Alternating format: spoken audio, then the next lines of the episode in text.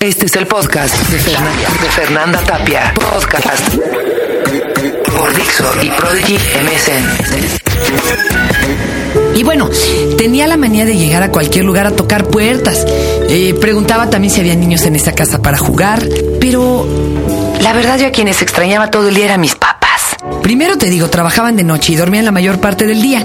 Las casas donde hay papás así son casas donde los niños no deben hacer mucho ruido. Y bueno, mi mamá estaba todo el día noqueada.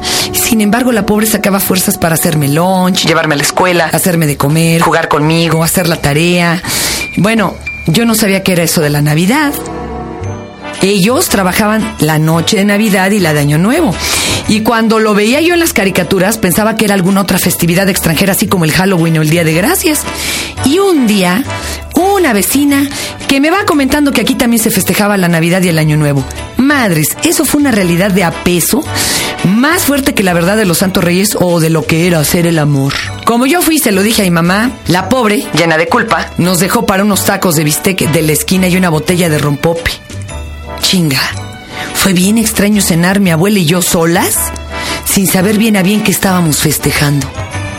Cuando ya cambiaron de giro, pues lo seguí extrañando. Así que a los seis años y poquito después de preguntarle a mi mamá eso de quién soy, qué hago en este cuerpo y a qué vengo, como yo les contaba en el Tao del Chicún la primera parte, al salir de la escuela, pues mejor empecé a tomar el metro Juanacatlán para hacer dos trasbordos y llegar al metro Tacuba, donde mis padres tenían un comercio. Vendían huevo. Y cuando me lo preguntaban, yo respondía: Mis papás son hueveros. Bueno, pues tenía seis años. Antes no decía huevones, ¿verdad? Desde pequeña me di cuenta que la vida me jugaba muy malas pasadas. Es decir, si algo me puede salir mal, de seguro va a salir mal. Y cuando ya estoy a punto de ser derrotada, desfallecer o hasta morirme, la vida que cede y algo me salva. Es como si jugara fuercitas con la vida y ya después de humillarme lo suficiente, mm, me deja ganar. Y de hecho, esto es un rasgo característico de mi signo zodiacal chino, la serpiente de madera. Y también soy muy complicada, no difícil, complicada. Me gusta buscarle mucho tres pies al gato. Todo tiene subtextos, simbolismos, metáforas. De pequeña leía lágrimas y risas de las meseras del café de chinos junto a la huevería de mis papás, pero también me zumbaba Mujercitas o El Exorcista.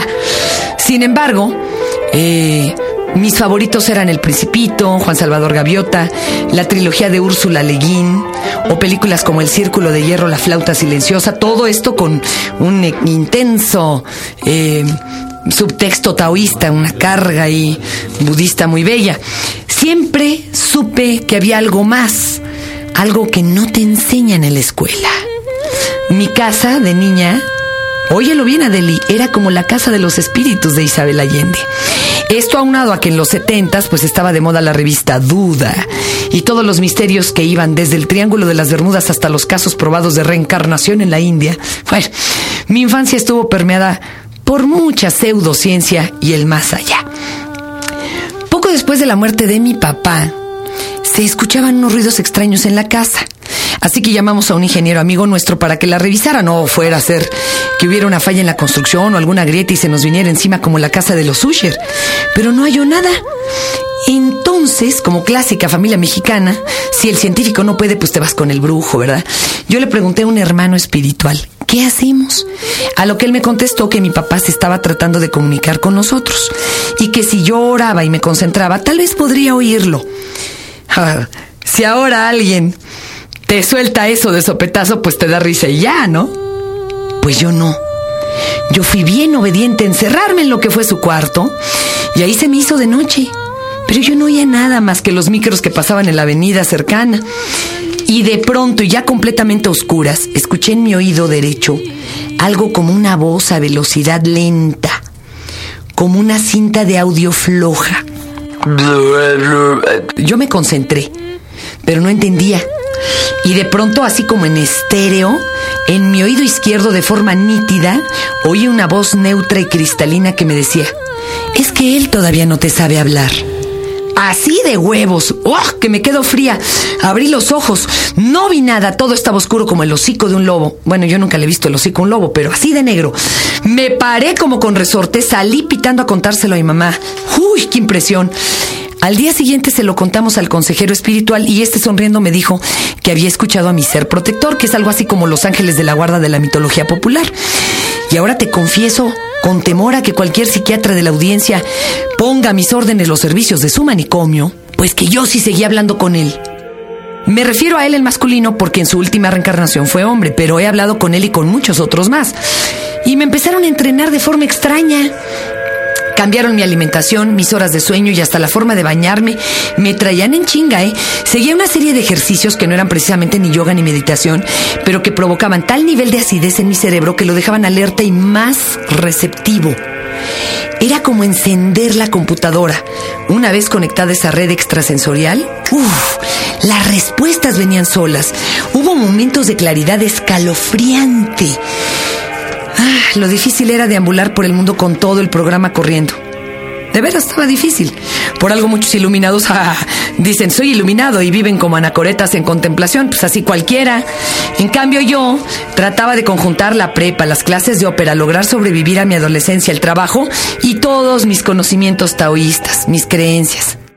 Por pura puntada y cuando en realidad lo que yo quería hacer era osanógrafa, por darle gusto nuevamente a mi papá, que me meto a estudiar ópera.